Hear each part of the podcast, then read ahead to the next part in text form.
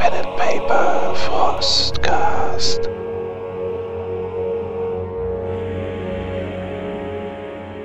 Moin Moin und damit willkommen zu einem weiteren Wintersturm und zwar die Nummer 4. Das Thema wird gleich Thorsten vorstellen, allerdings möchte ich erst einmal unsere versammelten Freunde begrüßen. Ich bin der Frosty und ich begrüße Martin. Hallo. Hallo zusammen. Und mit dabei Tobi.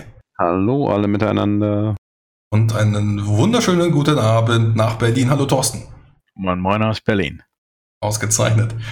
Dann äh, würde ich jetzt ohne lang zu schnacken äh, mal den Rückblick wieder einmal an Thorsten geben, der uns dann den letzten Podcast äh, etwas rezensieren kann, ähm, nochmal ins Gedächtnis ruft und äh, ja, dann geht es weiter mit dem heutigen Thema.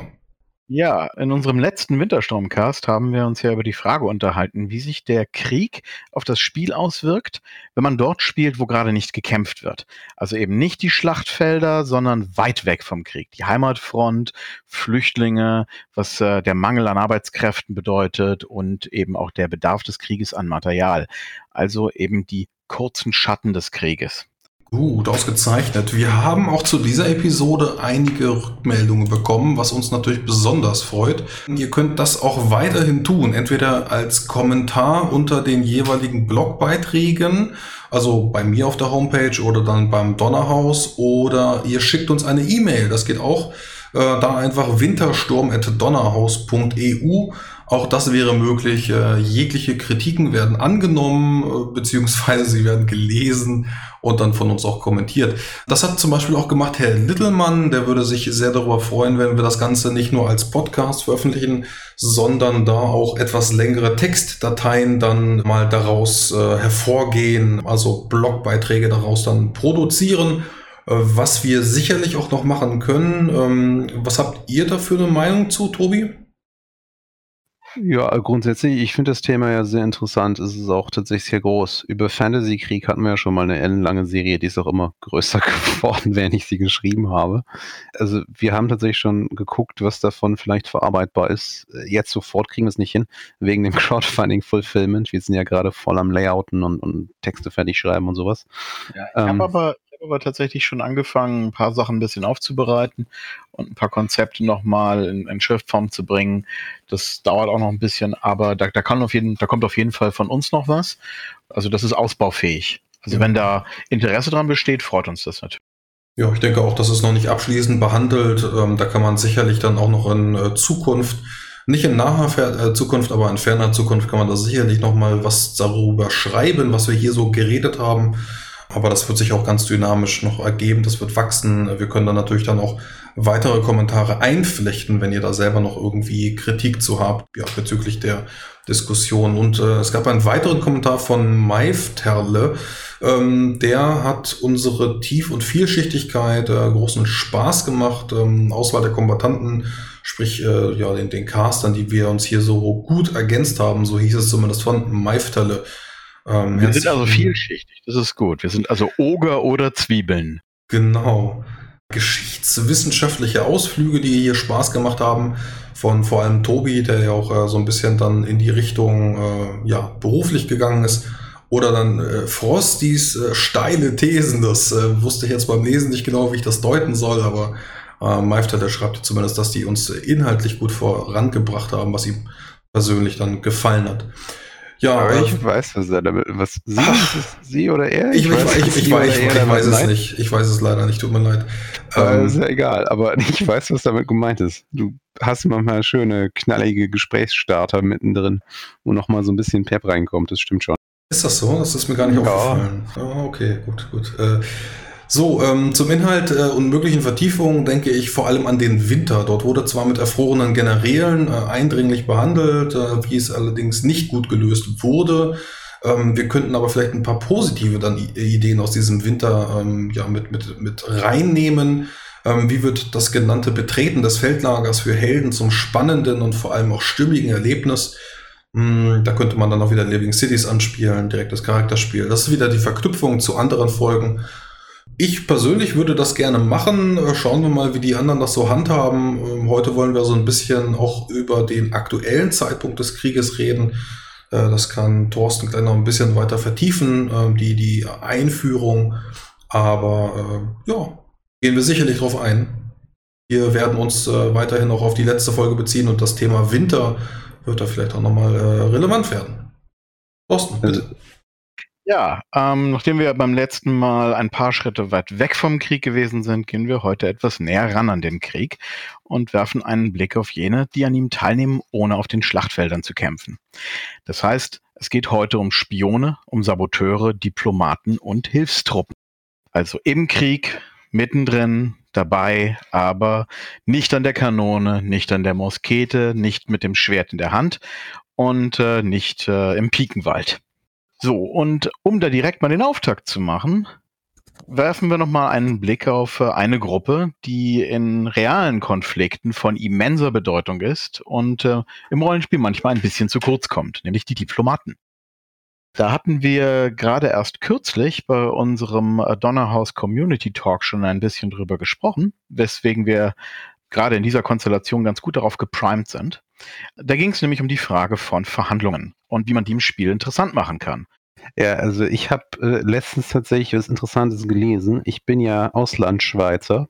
Ja, das hört man manchmal gar nicht, aber ich kriege einmal im Quartal so eine kleine Zeitschrift, die heißt äh, die, ähm, die Schweizer Revue, glaube ich darüber habe ich was Interessantes mitgekriegt, nämlich die Schweiz ist gerade damit beschäftigt, äh, ihre Verantwortung im Holocaust ein bisschen aufzuarbeiten. Also da gibt es gerade eine Debatte. Und ähm, da ist eine interessante Sache aufgekommen in meinem Artikel, nämlich ähm, der Unterschied zwischen dem ersten und dem zweiten Botschafter in Berlin ähm, im Zweiten Weltkrieg. Nämlich der eine, der war ein Nazi-Freund ähm, und relativ, hm, naja, nah am Regime und die Schweiz hat ja auch so ein bisschen geklüngelt. Ähm, und aktuell ist da die große Debatte am Laufen, wieso man gewisse Doppelbürger und sowas ausgebürgert hat oder an der Grenze ausgewiesen hat, als die äh, in die Schweiz zurückkommen wollten und sowas. Also äh, zum Beispiel ähm, Schweizer mit Doppel, mit zwei Pässen. Und der andere wiederum, der war äh, relativ stark involviert darin, ähm, Leute zu retten tatsächlich und zu bewegen. Der wurde irgendwann dann ersetzt, wenn ich mich da richtig erinnere. Und ich denke, Diplomaten im Krieg können ja mehr sein als nur Leute, die irgendwie am Ende die Friedensverhandlungen führen. Das, die, die ganzen kleinen Diplomaten werden ja ständig vergessen. Also äh, hier Konsul, Konsule, Botschafter und so weiter und so fort, die sind ja alle irgendwie da. Also die Leute, die nicht zwingend Verhandlungen führen, sondern die vor allen Dingen damit beschäftigt sind, die diplomatische Vertretung zu machen, die Ansprechpartner sind für ihre Bevölkerung, die äh, auch teilweise Spionagetätigkeiten durchführen, Berichte schicken und sowas. Also eben die, die Fußtruppen der Diplomatie. Worauf ich hinaus wollte, ja, du hast natürlich recht, Thorsten, äh, worauf ich hinaus wollte, ist tatsächlich der Punkt, ähm, es gibt ja viele Leute, die, die, wenn man an Diplomatie denkt, dann denkt man irgendwie an die großen Gipfel, da irgendwie G20 und sowas, wo die Kanzler und die Präsidenten sich die Hände schütteln. Aber irgendwo sind ja diese ganze dritte Garde Leute, die die ganze Zeit still und heimlich Sachen am Machen sind, die da mit den anderen Botschaftern reden, die sich mit dem Wirtschaftsminister treffen und so weiter und so fort. Und ich denke, Diplomatie macht gerade dann Spaß, wenn man auf einer Ebene sich bewegt, wo die Charaktere und äh, etwaige interessante NSCs auch noch sowas wie eine persönliche Beziehung aufbauen können. Diese ganze, das ganze Hinterzimmertreffen, diese, dieses Deals abschließen, Probleme lösen, bevor sie auftauchen, irgendwie äh, darauf achten, dass alle ihr Gesicht wahren können und sowas. Das kann, glaube ich, sehr interessant sein. Und da glaube ich, wenn ich mich richtig erinnere, hast du, Frosty, jetzt auch gerade erst was gespielt zu, nämlich ein DSA. Da ging es ja um die Kaiser, wenn ich mich richtig erinnere. Ja, richtig. Die große Frage, die ich mir neulich im Donnerhaus-Talk gestellt habe, wie ich Diplomaten darstellen kann, eine, eine Kampagne mit Diplomatie im Inhalt und wie das eben auch spannend erzählt werden kann, wenn dann die Helden als mittels Männer und mittels Frauen für Kaiser dienen, wenn sie dann von A nach B geschickt werden und dann zwischen diesen beiden Parteien vermitteln sollen, wenn Kaiser selber keine Widerworte dulden, weil sie einfach von Gottes Gnaden an diese Position gehoben worden sind. Meinetwegen sind es auch nur Könige oder sowas. Aber wie stellt man sowas dar? Da hatte ich dann vor allem auch die Frage an euch, wie man Kaiser darstellt, ähm, dass man da nicht nur mit einem äh, Plurales Majestatis oder sowas spricht, dann so, dann selbst mit wir befehlen euch, dass unsere Interessen pipapo. Das ist also dementsprechend ganz interessant für mich gewesen, wie ich dann, ja, namenhafte Rohaya oder auch Answin darstelle oder dann später auch Selindian. Wem dann diese Namen aus dem DSA-Universum was sagen, aber äh, das ist so ein bisschen mein Konfliktpotenzial gewesen. Einen spannenden Punkt finde ich auch, wer, du hast gerade erwähnt, Tobi, das Thema Friedensverhandlungen führen. Zum Teil äh, spielen Diplomaten ja auch eine Rolle, damit Krieg überhaupt erst möglich wird. Also Allianzen schmieden im Vorfeld, das finde ich eigentlich ist auch ein wahnsinnig spannender Teil. Das kann ja durchaus auch während des Krieges stattfinden, dass man dafür sorgt, dass äh, der Feldzug sozusagen weitergehen kann, damit einem jetzt äh, die dritte Partei nicht in den Rücken fällt, etc. Das ist richtig. Nee, hatte ich gar nicht, gar nicht so auf dem Schirm gerade. Ja, das ist, äh, ist ein interessanter Punkt tatsächlich. Äh, gerade wenn man so ein bisschen den Underdog spielt. Also äh, angenommen, man hat irgendwie einen kleineren und einen größeren Start gerade der kleinere Staat kann ja eine Menge gewinnen durch kluge Diplomatie. Äh, wenn ich meine, das sind ja nicht nur Sachen wie, wie, wer ist mein Freund, wer ist mein Feind. Das sind auch so Fragen wie, habe ich äh, Undock-Rechte in Häfen? Kann ich meinem Feind Undock-Rechte in Häfen ähm, ähm, entziehen in anderen Ländern? Verkaufen Leute ihm Dinge günstig oder teuer? Verkaufen sie ihm Dinge, Dinge überhaupt? Was ist mit, mit, mit fremden Legionen und so weiter und so fort? Das ist tatsächlich ein sehr interessanter Punkt. Ja, ich denke, da kann man ein sehr dynamisches Team, also gerade wenn man es ein bisschen dramatisiert, ne? Also wenn man so ein bisschen äh, James Bond-mäßig denkt. Und jetzt, ich meine jetzt nicht als Spion, aber halt so ein bisschen diese, diese die Elite-Diplomatie quasi, ähm, ja, die, die real nicht so gibt. Fürs, fürs Rollenspiel ist ja immer die, die Frage ähm, ganz vordergründig wichtig wie kann man etwas, äh, wie kann man eine Geschichte ähm, so erzählen, dass sie, dass sie gruppentauglich ist? Beziehungsweise es geht ja dabei nicht nur um das Erzählen von Geschichten, sondern eben das Erleben von Geschichten. Da, gerade eben das interaktive Erleben, die, die Entscheidungen der Spieler müssen relevant sein. Wir wollen ja auch keine Frontalerzählung oder sowas von, von irgendeinem so äh, alten Onkel Hotte, der mit seinem Buch da sitzt. Da ist äh, für mich die Frage immer interessant, wie kann man das so zuspitzen, dass das für mindestens zwei bis drei Spieler auch adäquaten Spielinhalt bietet. Und da ist zum Beispiel ja eben gerade die Krisendiplomatie ein interessantes Feld. Ein, eine Gruppe von äh, zwei bis drei oder sogar vier Personen ist ja ein, eine veritable Delegation. Denken wir da mal zum Beispiel äh, an, an sowas Einfaches äh, und allseits Bekanntes wie Star Wars. Prinzessin Leia ist auf dem Weg nach Tatooine, um äh, General Kenobi für den Widerstand zu gewinnen. Das hat jetzt zwar so nicht ganz funktioniert, ähm, aber vom Grundkonzept her ist das, ist, ist das, äh, ist das Prinzip ja da. Also wenn jetzt äh, Darth Vader nicht die Tantive geentert hätte, dann wären die da ja angekommen. Und dann hättest, äh, hätte man also zum Beispiel Prinzessin Leia gehabt, äh, Captain Antilles und dann kurz darauf eben auch noch ein General Kenobi. Und dann sind wir schon bei drei Leuten. Das sind aber drei sehr starke Charaktere, ne? Also die, die alle so ihre ganz eigene Größe mitbringen. Ähm, wenn ich jetzt hier von dir Delegation höre, ist mein erster Gedanke tatsächlich so ein bisschen sowas wie der Sicherheitschef, weil Delegation ist ja auch, im, ich meine, stell dir mal vor, du gehst zum Beispiel in den 30er Jahren ins stalinistische Russland als Diplomat. Da kannst du ja nicht nur damit rechnen, dass du abgehört wirst, sondern dass du auch ganz allgemein auf deine Sicherheit achten musst. Wenn man das noch dramatisiert und es am besten noch einen, einen Plot im Hintergrund gibt, der irgendwie versucht zu verhindern, dass die Diplomatie funktioniert, dann könnte es ja auch zum Beispiel einen Anschlag geben oder sowas. Dann hast du zum Beispiel den Sicherheitschef, dann hast du natürlich den Verhandlungsführer und möglicherweise noch irgendeinen äh, Kontakt Kontaktmann oder sowas. Und schon hast du eine sehr spannende Kombination, die sehr aktiv sein kann und die ganze Zeit auch dieses Katz- und Maus-Spiel spielt, wo du dann auch die Diplomatie mit der Spionage so ein bisschen verschmelzen lässt.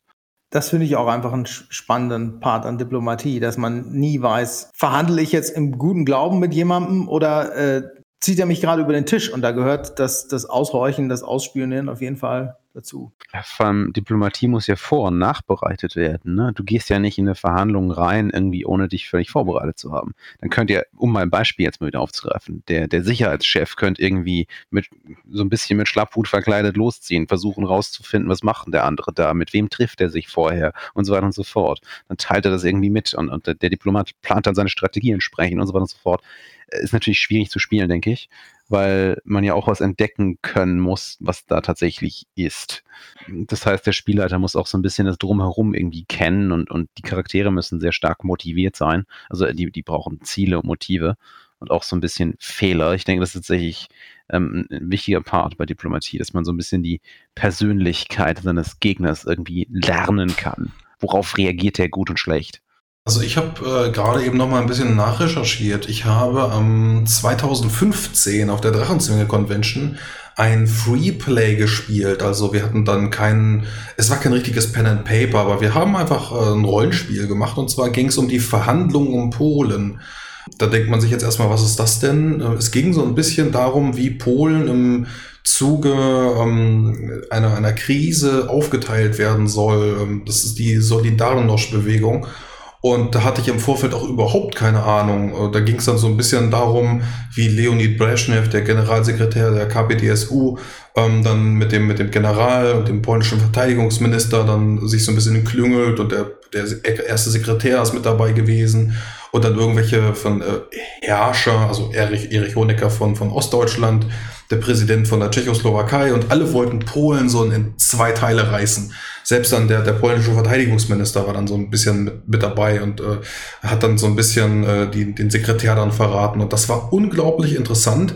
Wir haben uns im Vorfeld alle so ein bisschen darauf vorbereitet, weil wir alle nicht genau wussten, wie das ausgeht. Und wir haben dann uns, ich weiß nicht, wie lange das ging, zwei oder drei Stunden saßen wir dann in der Sonne am Tisch und haben dann miteinander verhandelt. Und teilweise sind wir dann auch so zu zweit mal weggegangen und haben dann miteinander gesprochen. Und am Ende wurden wir halt alle verraten äh, von dem Sekretär und wir haben dann, äh, ohne es zu wissen, haben wir tatsächlich es genau so dann auch äh, ausgespielt, wie es in der, in, der, in der Wirklichkeit dann auch gekommen ist, weil Polen ist ja nicht zerrissen.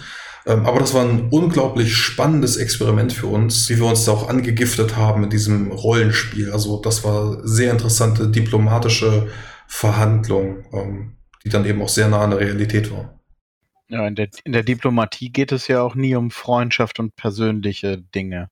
Die Diplomaten haben zwar persönliche Interessen mitunter, in der Vormoderne noch viel stärker als in der Moderne, aber letztlich geht es in der Diplomatie ja immer darum, den anderen irgendwie auszutricksen, über den Tisch zu ziehen, ja.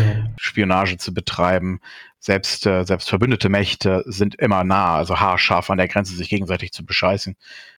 Also da habe ich auch so richtig mitbekommen, dass es eben vor allem darum geht, dass man hintenrum agiert und dann vorne was verspricht, aber mit dem, mit dem anderen, mit der anderen Partei dann äh, doch noch irgendwie was im Hinterzimmer dann vereinbart. Also das fand ich sehr, sehr spannend, wie dann eben auch nicht nur ich verschwunden bin mit anderen Leuten, sondern wie vor meiner Nase andere Leute verschwunden sind und die dann wiedergekommen sind, nur grinsend und sowas. Und es war, es war sehr spannend, sowas zu erleben und äh, sehr immersiv, muss ich sagen.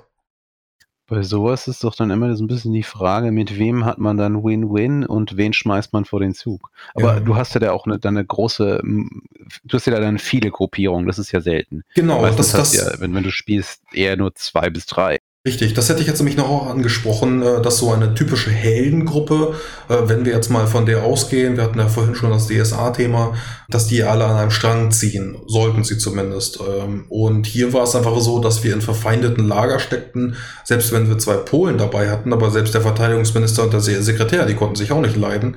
Und wie gesagt, dann kam Tschechien und Ostdeutschland und die Russen und es war sehr, sehr durcheinander und für diesen einen One-Shot war das, ja, waren das einfach viele Parteien, die miteinander im Clinch standen. So, was, was denkt ihr denn, mal ganz als konkrete Frage, was könnte denn eine typische Spielergruppe zum Beispiel im diplomatischen Bereich spielen, wo es eben mehrere Leute braucht. Tobi hatte ja bereits gesagt, zum Beispiel ein Delegierter, ein Sicherheitschef, äh, was was gibt's da noch so für Rollen, die euch so einfallen würden?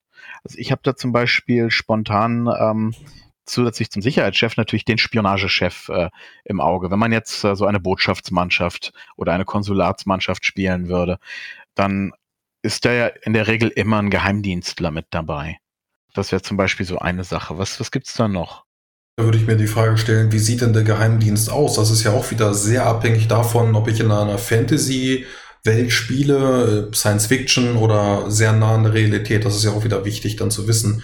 Gerade wenn ich dann Geheimdienst mit Magie oder mit, mit Karma machen kann, also mit göttlicher Kraft, das wäre ja auch sehr interessant.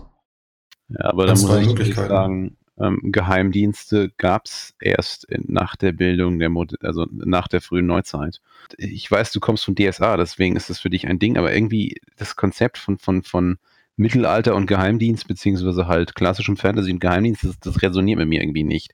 Weil die ganzen Sachen, äh, die das, den Geheimdienstpart richtig interessant machen, die, die, fehlen irgendwie. Du hast keine interessante Technik, ähm, du hast keine ähm, interessante irgendwie Nationaldynamik, weil alles noch viel zu, du hast kein, du kannst nichts abhören, du kannst nur persönlich lauschen gehen und so weiter und so fort. Das ist irgendwie nicht das Gleiche. Ich, denke tatsächlich, ähm, Fantasy und Mittelalter sind besonders interessant für direkte Verhandlungen, weil du dieses Face-to-Face-Konzept noch hast und Ehrenmann und solche Sachen. Und das ist, finde ich, recht interessant.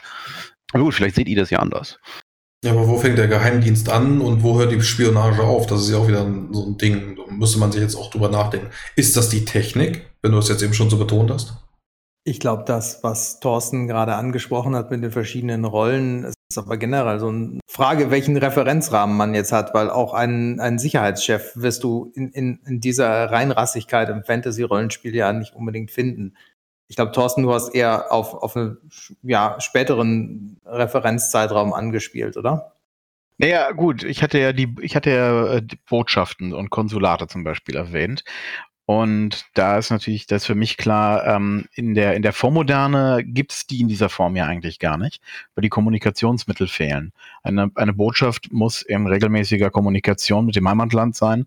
Und wenn es die nicht gibt, dann gibt es auch keine Botschaft. Dann gibt es zwar Delegationen, äh, teilweise hieß das auch Botschaft, aber nicht in dem Sinne, wie wir das heute kennen. Also keine permanente Vertretung in der Form. Permanente Vertretung hieß früher eher, dass ein Herrscher irgendeinen vertrauten Adligen an den Hof eines anderen Herrschers schickt. Das war dann ein, ein Diplomat, ein Botschafter. Aber der hatte eben kein Botschaftsgebäude, keine, keine Immunität in der Form, keine Extraterritorialität auf irgendeinem Gelände. Also da, gut, da war ich also schon auf jeden Fall in der Nationalstaatszeit von, von meinem, von meinem Ansatz her. Ja, im Fantasy-Genre äh, oder in der Vormoderne sieht das ja, sieht das ja anders aus. Da können wir gleich noch drauf zu sprechen kommen.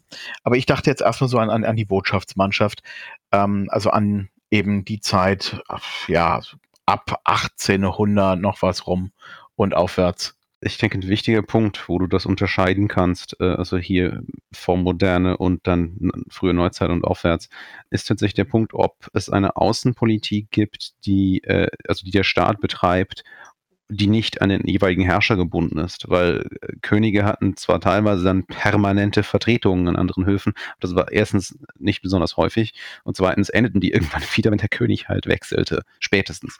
Ähm, das, was wir jetzt ja unter, unter dem modernen diplomatischen Chor verstehen, das sind ja tatsächlich Botschafter, die, die die, die sind da, die bleiben da teilweise auch, wenn der Präsident wechselt und so weiter und so fort. Das wird dann teilweise bestätigt, teilweise ausgetauscht, aber du hast halt eine Außenpolitik und ein, ein Außenministerium, das auch tätig ist, ganz unabhängig davon, wer jetzt König ist. Und ich denke, das ist der Punkt, ab dem man dann halt tatsächlich eine moderne Diplomatie hat.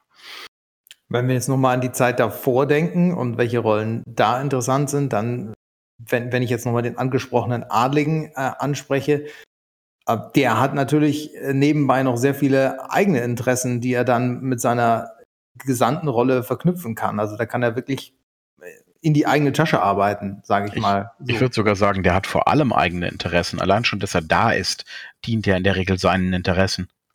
Das ist in der, in der Vormoderne sowieso eine sehr äh, häufige Sache gewesen, dass ähm, viel mehr Leute aus eigenem Interesse gehandelt haben. Das, das ganze System ist ja eigennütziger gewesen. Denn in Abwesenheit eines Nationalstaates bleibt ja auch gar nichts anderes. Ähm, dieses, dieses klassische für die Krone, für den König Zeug, das ist größtenteils Romantisierung. Also während diese Systeme bestanden haben, waren die meisten Leute schon ziemlich Egoisten. Das ist jetzt vielleicht ein bisschen gesellschaftskritisch, aber ist das denn heute anders? Also wenn du dir die, die Politiker, die im Bundestag sitzen, das sind jetzt keine Diplomaten, aber wenn die, was die für Gesetze beschließen und dann hinterrum, äh, wenn, wenn sie halt wieder Bundestagsmandat abgegeben haben, für welche Firmen im Aufsichtsrat sie dann wieder sitzen, ich werde jetzt ja. einfach mal keine Namen nennen, aber das ist halt heute nee, immer noch so. Die meisten von denen sind ja auch keine Diplomaten. Die meisten von denen sind ja Berufspolitiker. Bei den Diplomaten sieht das ja anders aus. Du hast ja, ja gerade im Auswärtigen Amt. Was brauchst du denn, um äh, als Diplomat eingesetzt zu werden? Ja, nee, nee, tatsächlich der diplomatische Dienst, das ist was ganz anderes, das ist eine eigene Karriere. Die meisten Leute im, im Auswärtigen Dienst, die sind niemals in der Politik gewesen, die, die studieren dann zum Beispiel an entsprechenden äh, Fachhochschulen. Ich glaube, ich glaub, jedes Land hat ein oder zwei davon. Ähm, das, ist, das ist wie wenn du beim Bundesnachrichtendienst anfangen willst, das ist eine eigene Karriere. Die meisten davon sind tatsächlich äh, Berufsdiplomaten. Thorsten hatte eben gesagt, dass die äh, Spionage oder der Geheimdienst dann auch so ein bisschen mit der Technik verknüpft ist. Ich will noch nicht ganz überleiten zu der Spionage, aber wenn du fragtest, was braucht man alles sonst noch so außer Geheimdienst? Ja, äh, klar, wenn, wenn wir uns um die Technik kümmern, dann brauchen wir natürlich auch jemanden, der dann die Abhörung ähm, auch im, im elektronischen Zeitalter dann auch vermitteln kann. Also Computerwissenschaftler oder ja, ganz generell Hacker. Ich muss ja sagen, für mich die persönlich die spannendste Zeit für Spionage ist natürlich der Kalte Krieg.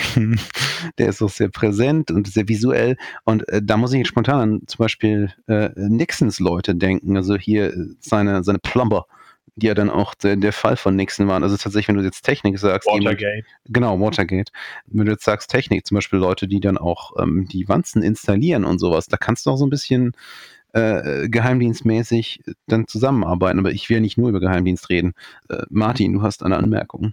Naja, tatsächlich unterscheidet sich das ja insofern nicht so groß, dass wenn ich im Fantasy-Bereich unterwegs bin, ich viele von diesen technischen Möglichkeiten wieder, wie Frosty vorhin schon angemerkt hat, durch Magie oder irgendwelche irgendwelches göttliches Wirken in der Art, äh, je nachdem, wie meine Welt aufgebaut ist, substituieren kann. Also ab, gerade Möglichkeiten zum Abhören finde ich ja da auch häufig.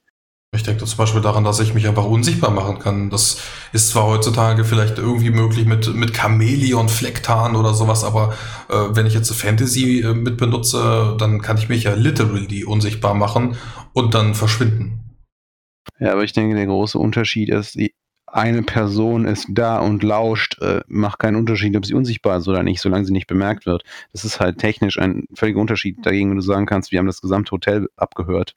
Das ist halt einfach nicht das gleiche. Die Datenmenge ist einfach eine ganz andere. Ähm, deswegen, ich finde die Vormoderne in der Spionage äh, schon so ein bisschen anders. Wie gesagt, persönlich wenn ich Vormoderne höre, beziehungsweise auch Fantasy, dann denke ich tatsächlich an Diplomatie und zwar an, an eine Krise. Ähm, irgendwas, wo, wo es wichtig ist, dass jetzt jemand hingeht und das löst, und zwar unabhängig von, von der Heimat. Der geht dahin und der ist derjenige, der es löst. Der, der nimmt seine vier, fünf Leute mit und der kann sich nur darauf verlassen, was er irgendwie an geistiger Kapazität mitbringt, was er mit seinen Händen hinkriegt und was er irgendwie da lokal an Hilfe kriegen kann. Alles andere hat er nicht, weil er ist in der Ferne und er ist allein. Und damit meine ich jetzt natürlich, die Spielgruppe ist allein. Aber wenn du halt heute kannst du jederzeit sagen, hm, ich hake mal kurz in Washington nach. Und schon ist wieder das Problem, dass die, die, die, die Agency und die Selbstbestimmung, auch dieses Gefühl, dass es an dir hängt, es verschwindet. Ähm, da finde ich halt Diplomatie äh, vor der Zeit der Motorboote und der Flugzeuge sehr interessant, weil der Mann vor Ort ist der Mann vor Ort und niemand anderes. Ja. Thorsten hat ja eben noch gefragt, was man sonst noch braucht, außer den Diplomaten oder den Geheimdienstler.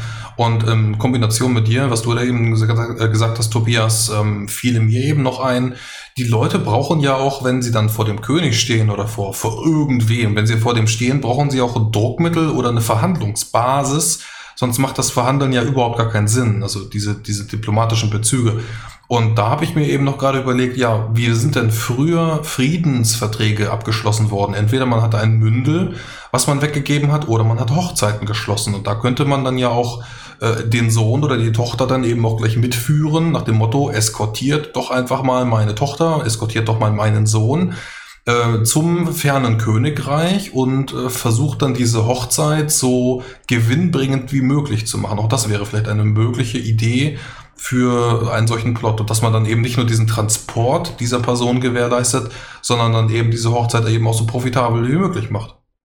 Das ist ja an sich eine besonders komplizierte Version von dem, was Martin ganz am Anfang da mal gesagt hat. Ähm, also, dass ja auch Allianzen schließen und sowas vor Kriegen, Kriegsvorbereitungen interessant sein kann. Da spielt das ja wieder rein. Das, äh, an sich ist es die, die, gerade wenn man dann noch äh, hier einen Gegenpart hat in irgendeiner Form und natürlich der eigene Prinz irgendwie nicht will und so weiter und so fort. Das sind ja klassische Geschichten.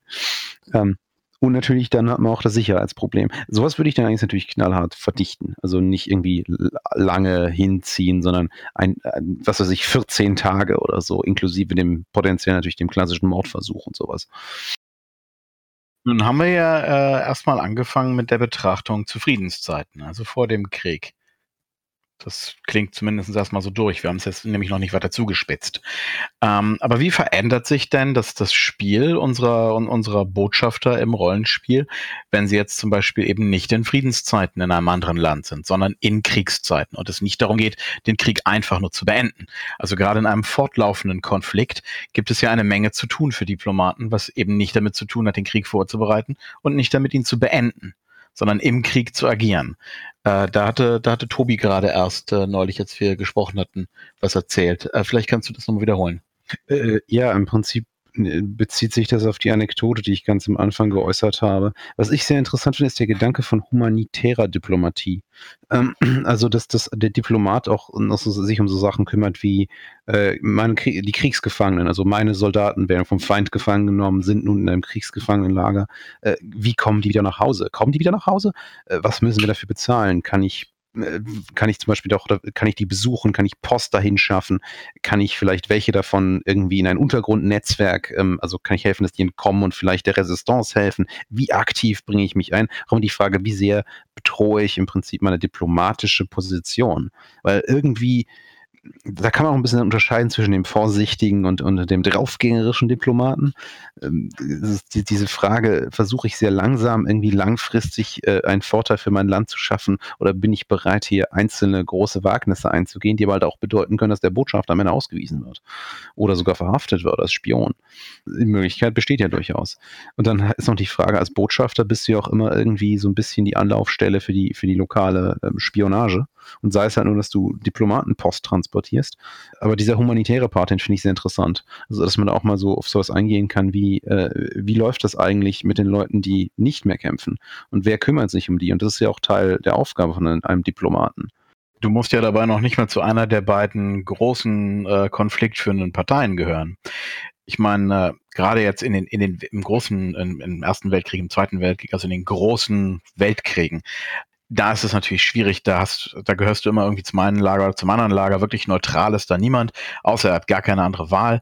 Äh, die, die Schweiz zum Beispiel ich ist ja auch komplett sagen, umschlossen gewesen. Ähm, zu, zur Neutralität bestand äh, für die Schweiz ja gar keine Alternative in dem Kontext. Aber das ist ja nicht in allen Kriegen so. Und da ist ja, das ist zum Beispiel gerade die Schweiz wieder interessant. Ähm, denn zum Beispiel ein Großteil der Diplomatie mit dem Iran läuft ja zum Beispiel für die USA über die Schweizer Botschaft. Und auch in anderen Konflikten hast du ja eben Vertretungen von anderen Ländern, die mit dem eigentlichen Konflikt direkt gar nichts zu tun haben.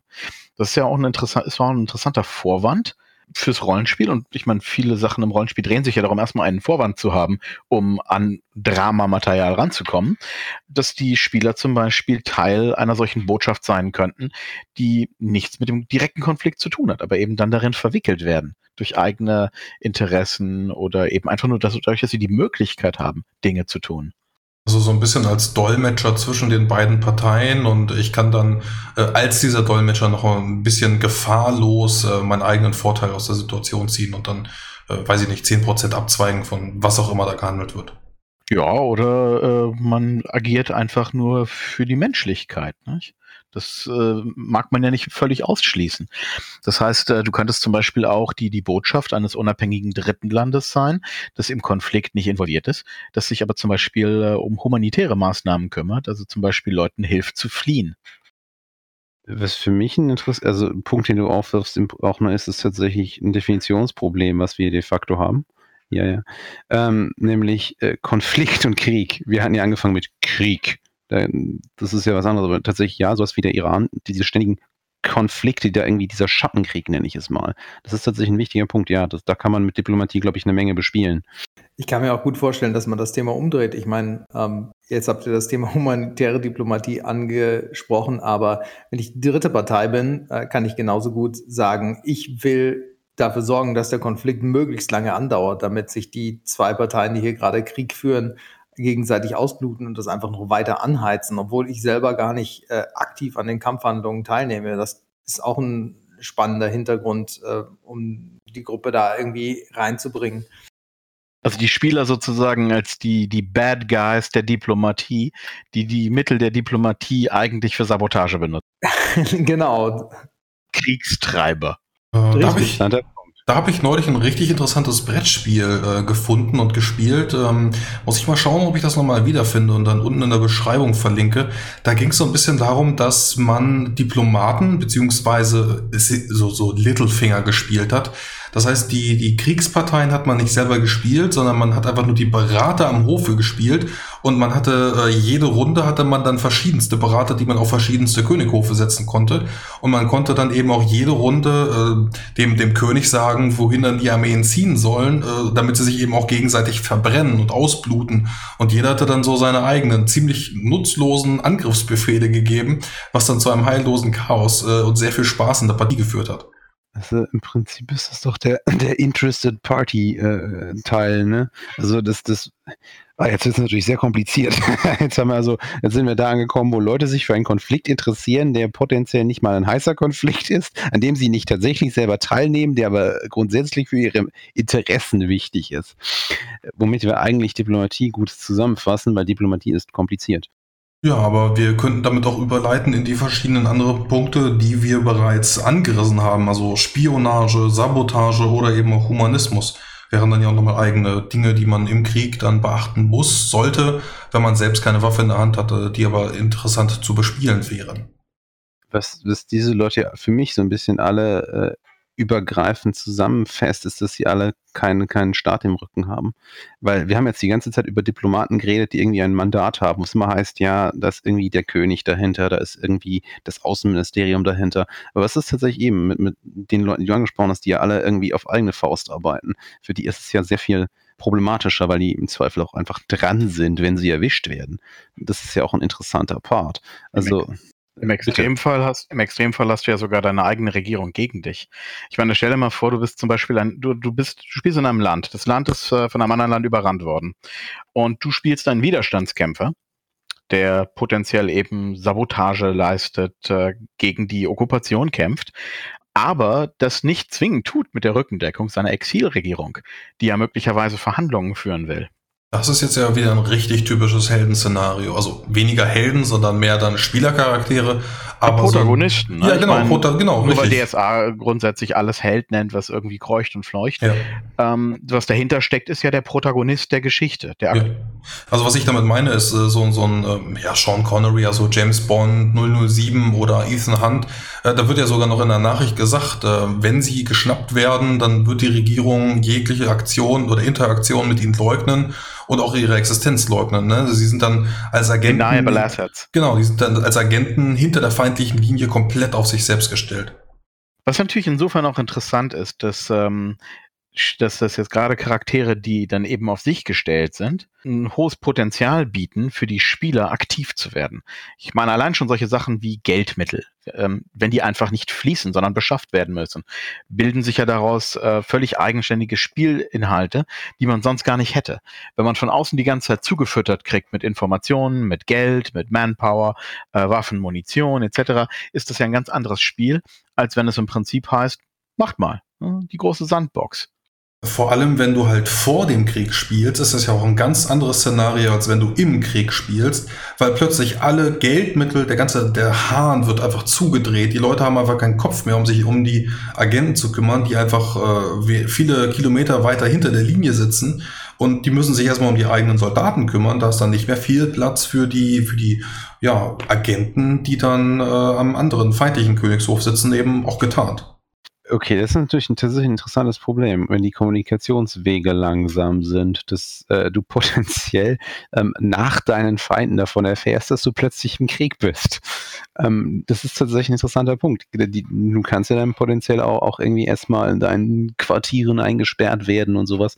Dann ist ja die Frage, dann musst du ja auch selber entscheiden, was mache ich jetzt? Versuche ich auszubrechen? Bleibe ich hier? Ähm, wie komme ich an Informationen? Was habe ich für Ressourcen? Das ist eine gute, gute Session Zero, also äh, nicht die klassische, also eine gute erste Session, ähm, wo du dann erstmal alle zusammenbringst, denke ich. Das, das, braucht aber natürlich Spieler, die sehr bereit sind, ähm, so ein bisschen zu sandboxen. Äh, sowas kannst du nicht machen mit Leuten, die, die ein bisschen Railroading wollen, denke ich. Da gehst du jetzt aber von den Diplomaten aus, die dann zu, also die, die auch ein, äh, spionieren, aber die klar erkennbar sind als Agenten eines anderen Landes. Ja, das, äh, ich dachte jetzt tatsächlich die klassische Delegation. Jetzt stell dir mal vor, du bist irgendwie der Fürst von, von äh, was weiß ich, Fürst von, von Metternich ähm, und bist mit deinen Freunden äh, als der Gesandte irgendwie am, am Hof irgendwie in Russland und plötzlich heißt es ja, Krieg ist ausgebrochen. Ähm, vielleicht nicht mal zwischen dir und, also nicht, vielleicht nicht mal zwischen deinem Land und, und den anderen, aber ähm, so, sobald halt irgendwie deine, deine Position sich verändert, hast du erstmal äh, Ungewissheit. Und Ungewissheit ist ja eigentlich der Kern von Spionage. Also du willst Gewissheit herstellen, weil du Ungewissheit hast. Das erinnert mich auch gerade so ein bisschen an diesen russischen General. Ich weiß nicht mehr, was genau da los war, aber die hatten irgendwelche Fehlermeldungen im Kalten Krieg und äh, er musste dann entscheiden, ob er die Bomben zündet und dann Amerika mit äh, Atombomben zupflastert oder eben nicht. Ähm, weil da eben alles abgebrochen ist. Also der, der Leitfaden nach Moskau oder äh, sonst irgendwie zur KGB und ja, wie gesagt, irgendwelche, irgendwelche Fehlermeldungen, die da auf seinem Bildschirm aufblinken. Und der hat sich dann Gott sei Dank dagegen entschieden. Aber äh, diese, diese Ungewissheit, wenn du da in so einem Atomschutzbunker sitzt und du hast ja diesen roten Knopf vor dir und alle warten darauf, was du entscheidest. Ich glaube, das ist dann auch eine äh, ja, ziemlich dramatische Situation, die dann eben fürs Rollenspiel auch gut geeignet wäre. So ein kleines Kammerspiel. Äh, ich halt, wie führst du das weiter? Ne? Ähm, weil erstmal ist halt die Frage, es ist, es ist das klassische Problem einer Binärentscheidung. Und ich denke, äh, solche Gesch also Resistance-Geschichten, Spionagegeschichten, die funktionieren meiner Meinung nach nicht gut mit, äh, überhaupt nicht gut mit Binärentscheidungen, also wo es ein ganz klares das ist die eine Entscheidung, das ist die andere Entscheidung, mach das eine oder mach das andere. Ähm, ich denke, gerade Diplomatie, Spionage und vor allem eben hier Resistance, also Rebellen, ähm, lebt sehr stark von der Sandbox. Ähm, das ist einfach spannend. Ein, ein, klares Setting hat eben zum Beispiel Spione in den 30er Jahren in Berlin oder äh, Resistance 1942 in Marseille und so weiter und so fort. Dass du so einen Ort hast, mit dem sich alle dann auch nach und nach weiter immer stärker ähm, ähm, auch identifizieren, wo sie, wo du anfängst, die einzelnen Leute kennenzulernen, wo es dann irgendwann heißt, wir kennen jetzt doch, äh, ich nehme mal das Resistance-Beispiel, wir kennen jetzt irgendwie den, den, den kleinen Supermarktbetreiber an der Ecke, der ist, äh, der ist irgendwie für uns so ein bisschen, hat aber Angst und ähm, da hinten ist irgendwie die eine Sympathisantin, da hinten ist der, äh, ist, ist der, der Typ, der, der mit den äh, Besatzern irgendwie sympathisiert und so weiter und so fort. Das, das, ich, ich stelle mir das sehr spannend vor. Wir haben sowas ähnliches auch mal gespielt tatsächlich. Das war äh, in unserer Postapokalypse-Kampagne tatsächlich. Da hatten wir so eine kleine Stadt aufgebaut und ähm, die wurde irgendwann besetzt und wir haben uns in die Wälder geschlagen und aus den Wäldern dann halt irgendwie unsere, also wir hatten vor zwei, zwei Jahre lang gespielt die Kampagne lief sehr lange und es war halt wirklich unsere Stadt und wir kannten da irgendwie 50 Leute insgesamt, mit denen wir schon emotionale Beziehungen aufgebaut hatten über die, über die lange Spielzeit. Und dann kam halt der Feind und hat die Stadt besetzt und wir hatten keine Chance, da irgendwie uns direkt gegen zu wehren. Also hat, hat die hat sich unsere kleine Armee, die bestand aus 50 Leuten oder so, ähm, halt in alle Himmelsrichtungen zerstreut. Und aus dem Wald heraus haben wir dann halt den Widerstand organisiert. Und das beinhaltete dann auch so Sachen wie, wie Pamphlete drucken mit dem Problem, dass es nur eine einzige Druckerpresse gab. Und natürlich sofort klar ist, wer da jetzt irgendwie druckt und wir da irgendwie eine Alternative finden mussten, weil wir können ja gleichzeitig, das war ein sehr wichtiger Punkt, wir können ja nicht zulassen, dass die Besatzer sich danach rächen. Das ist ja das klassische Resistance-Problem. Du bist in deinem eigenen Land, du kannst es ja nicht einfach verbrennen ähm, die, die Leute, die jetzt irgendwie sagen, ja, ich habe aber Schiss, deswegen, äh, äh deswegen gebe ich nach und, und lass mich halt unterdrücken von den Besatzern, die, die sind ja trotzdem irgendwie deine Leute. Und das war tatsächlich für uns total wichtig beim Spiel. Das würde ich jetzt nicht unbedingt so sagen, dass du dein Land nicht verbrennen kannst. Ich meine, das ist ja eine ganz beliebte, also gerade wenn wir hier von Krieg reden, ist das ja eine ganz beliebte Taktik gewesen. Das ist die Frage, wie, wie ruchlos du darin bist und wie sehr du am Ende äh, gewinnen willst und was du gewinnen willst.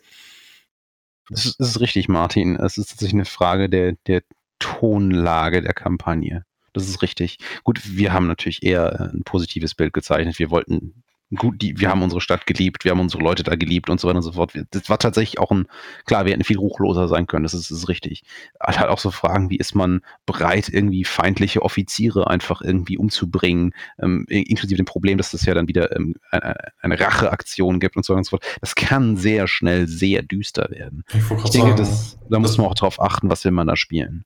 Das ist dann ja so ein bisschen wie dieser Kopf der Hydra. Ne? Ich meine, wenn du den einen Offizier umbringst, dann wächst er sofort wieder nach, weil ein neuer Offizier geschickt wird und vor allem kommt dann eben noch ein zweiter Offizier mit einer kleinen Armee, der dann mal nachguckt, ja, warum ist denn jetzt dieser Offizier gestorben und äh, was heißt als Armee? Also das wäre dann sicherlich nochmal irgendwie so, so ein, ja, vielleicht nicht unbedingt eine halbe Kompanie, aber so 50 Leute werden dir da sicherlich schon auf die Nerven gehen.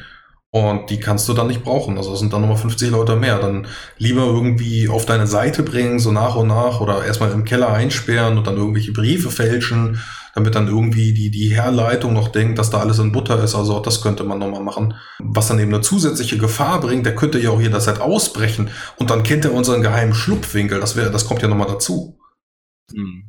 Ich meine, im Rollenspiel ist es für viele Leute sehr leicht, irgendwen umzubringen, aber reale Menschen haben da ja äh, wesentlich mehr Probleme mit. Gerade wer noch nie mal, noch nie jemanden getötet hat, der murkst nicht mal eben irgendjemanden ab. Die meisten Leute tun sich damit ziemlich schwer. Und wenn man sich da so ein bisschen weiter reinversetzt und sich mit diesen Problemen tatsächlich auseinandersetzen möchte, dann erzeugt das natürlich völlig eigenartige Kom äh, Komplikationen. Eben wie diese Sache, der hat meinen Namen gehört, äh, der darf unser Gesicht nicht sehen. Äh, was machen wir jetzt mit dem? Wo können wir den verstecken, wenn wir den gefangen genommen haben? Oder wie können wir ihn dazu bringen, uns nicht zu verraten? Die Möglichkeit besteht ja zumindest in einer hero äh, heroisierten Version einer Geschichte auch. Wir wollen ja auch besser, wir wollen ja auch besser sein als der Feind. Wir wollen ja nicht genauso schlimm werden wie der. Und ja, äh, ich habe das. Zumindest die meisten Spieler wollen das. Ja, also, also ich, ich finde Es gibt sicherlich Leute, die werden das skrupellos. Denke ich auch. Ich finde es aber auch ähm, sehr wichtig, dass man abseits mal von diesem Trefferpunkt darüber nachdenkt, ähm, wie das ist, dann einen Menschen umzubringen, auch im Krieg oder vor dem Krieg, während des Krieges, nach dem Krieg. Ähm, ich habe das ja beim letzten Mal schon angesprochen und finde das tatsächlich gerade in so einer Kampagne einen wichtigen philosophischen Punkt, den man dann mal da ansprechen sollte. Ja, die, die moralische Ambivalenz ist ja der Kern äh, von, von, diesen, von diesen Themen, von der Diplomatie über die Sabotage zur Spionage, alles. Es ist eine völlig andere Sache, wenn die guten Rebellen von dem bösen Imperium äh, zum Beispiel Lebensmittel und Treibstoff stehlen, also erbeuten, dann agieren sie als Kombatanten. Aber es sieht völlig anders aus, wenn die guten Rebellen um ihren Kampf gegen das böse Imperium voranzutreiben, äh, Treibstoff und Lebensmittel von äh, jemandem stehlen, der überhaupt nichts mit dem Konflikt zu tun hat. Vom Nachbardorf ja, vom Nachbardorf oder von, von dem Händler aus einem anderen Land, der mit dem Konflikt überhaupt nichts zu tun hat. Oder eben von einzelnen Zivilisten. Äh, nur weil jemand über Ressourcen verfügt, macht ihn das ja nicht zwingend zu einem, zu einem Horter, zu einem Profiteur, zu einem Bösewicht. Gerade Widerstandskämpfer neigen ja dazu, äh, bestimmte Finanzierungsverbrechen zu begehen, Leute zu entführen, Banken zu überfallen, äh, Lösegeld zu erpressen und sowas. Aber immer in dem Glauben, das Richtige zu tun. Das möchte man ja idealerweise im Spiel vermeiden. Zumindest die meisten Spielergruppen tendieren dazu, das nicht zu tun. Dazu habe ich noch was, Thorsten, das mir gerade eingefallen ist. Ähm, gerade wenn du sowas wie eine Resistance-Gruppe hast, also eine, eine, idealisierte, ist ja auch irgendwo das, das Gewissen derjenige, der irgendwie die, die Philosophie macht, die Politik, der den Leuten die Gründe erklärt, warum man das tut. Und da können natürlich auch Leute äh, also im Spiel sein, die eine, eine klare moralische Leitschnur haben. Und sei es halt sowas wie ähm, der klassische Anführer von irischen Widerständlern ist ja irgendwie schon ein, ein, ein Priester und irgendwie ein Politiker im, im Duo oder so. Und ich kann mir auch gut vorstellen, wenn du sowas wie, wie Fluchthelfer machst, so halt irgendwie so Underground Railroad betreibst, es jetzt im Zweiten Weltkrieg oder auch im Bürgerkrieg in den USA ähm, und so weiter, äh, nicht, nicht Bürgerkrieg, ähm, doch Bürgerkrieg, Entschuldigung. Ähm, wenn du zum Beispiel halt irgendwie Schwarze schmuggelst oder, oder halt eben äh, Juden zur Flucht verhilfst im Zweiten Weltkrieg, da, da kannst du, wenn du zum Beispiel mittendrin einen Kirchenmann hast, jemand, also jetzt den idealisierten Kirchenmann, der, der eine klare Idee hat, was man tun sollte, der auch bereit ist zu sterben, also wenn man ja, das Beispiel nimmt, hier so Bonhoeffer und sowas, ähm, da hast du, glaube ich, eine interessante, einen interessanten philosophischen Ansatz, ähm, wo man dann auch eine echte Diskussion führen kann. Und, und ich denke halt auch, so ein Herkules ist irgendwie auch nicht der optimale Widerstandscharakter. Die, die, die Auseinandersetzung mit sich selbst, die gehört, glaube ich, zum Thema dazu. Ich finde gerade auch, wenn du in der Gruppe eben Leute hast, die da ganz unterschiedlich dazu stehen, egal ob die das jetzt, äh, ob die ihre persönliche Überzeugung da reinbringen oder die Überzeugung dann eben in der Figur, die sie spielen, generieren, ähm, dass man diese philosophischen oder ethischen oder moralischen Debatten dann haben kann untereinander am Spieltisch. Ähm, das ist sicherlich auch eine spannende Möglichkeit, um, um so einer, ja, um so einem Setting dann noch einen zusätzlichen Pep zu verleihen. Das sehe ich auch so, Martin. Äh, wir hatten allerdings mal tatsächlich ein spielerisches Problem genau damit, dass Charaktere völlig unterschiedliche Ansichten halt zu so einem, so einem ähnlichen Problem hatten, wo es halt um die Frage ging, ja, wie, wie viel Gewalt ist denn okay? Und ähm, dass dann einige Spieler halt anfingen, irgendwie die anderen Charaktere nicht mehr zu mögen das, das hat Offplay dann zu Streit geführt, weil äh, es ist ja eigentlich okay. Ne? Also das ist jetzt tatsächlich ein praktisches Problem, kein philosophisches Problem. Es, ist, es, muss ja eigentlich okay sein, dass ich als Spieler etwas tue mit meinem Charakter, was ein anderer Charakter nicht gut findet und so weiter und so fort. Aber ähm, es gibt ja dieses Problem des, von, von Bleed, wie man das oft nennt. Dass irgendwie dass die Gefühle vom Charakter äh, auf den Spieler übertragen werden, umgekehrt und sich das halt anfängt zu spiegeln. Und wir hatten tatsächlich das Problem, dass halt der, der eine Soldat mit, mit äh, dem anderen Charakter, der mehr so ein Widerständler war, so ein bisschen Zivilist, also mehr so ein Zivilist, ähm, dass es da halt Streit gab am Ende so ein bisschen und, und es war tatsächlich ein interessantes Problem, was nur halt wieder darauf hinweist, dass man sich bei solchen komplexen Themen auch irgendwie auf Play ähm, regelmäßig austauschen muss.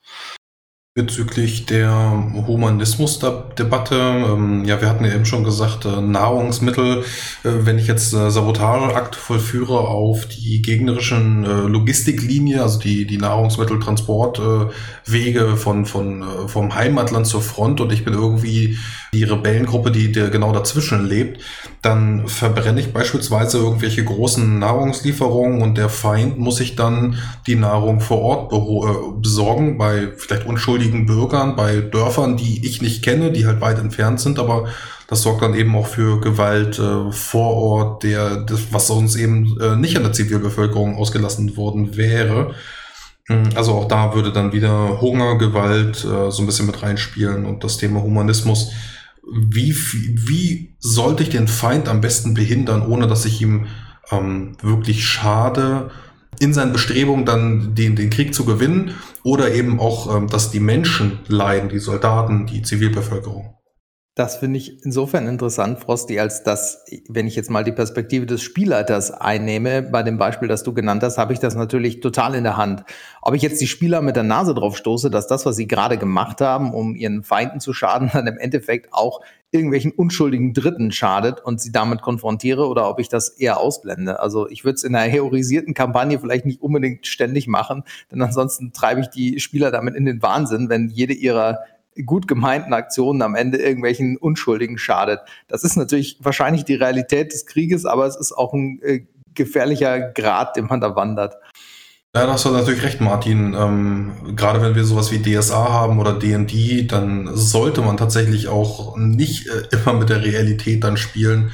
Ähm, es wird natürlich dann äh, stattfinden, wenn wir dann irgendwie eine Jahr 1942 Kampagne spielen in Frankreich oder so oder wo immer wir uns dann bewegen wollen. Aber tatsächlich, wenn wir dann uns auf Aventurien bewegen, dann wäre das tatsächlich doch äh, tragischer, als wir es eigentlich dann hätten haben wollen. Ja, Krieg ist halt die Hölle. Ich meine, Ronald Reagan hat das sehr gut äh, treffend auf einen Punkt gebracht in seiner äh, Rendezvous with Destiny-Rede. Äh, die einzige Art, wie du garantiert sofort Frieden haben kannst, ist Kapitulation. Das heißt, jede Form von Widerstandshandlung in einem Krieg verlängert den Konflikt, intensiviert den Konflikt und sorgt eben dafür, dass eine Seite nicht gewinnt, weil du eben nicht willst, dass die andere Seite gewinnt. Ich denke, damit du dieses ad absurdum Problem nicht hast, also das Martin da angesprochen hat, dass es immer schlimmer wird, irgendwie nichts funktioniert und alles nur zu immer mehr Problemen führt, ist es, glaube ich, relevant, dass du das Setting von seiner Größe her klar bestimmst und dass du die Akteure klar bestimmst. Also dass das halt eben nicht, dass, dass der Feind nicht völlig abstrakt bleibt. Du, du musst ja auch irgendwie dem Feind einschränken, was er hat, mit was er agiert und, und wie er tickt. Sonst kann man ihn nicht einschätzen. Wenn man ihn, den Gegner nicht einschätzen kann, kann man nicht taktieren und dann wird es irgendwann langweilig, weil irgendwie alles zufällig erscheint.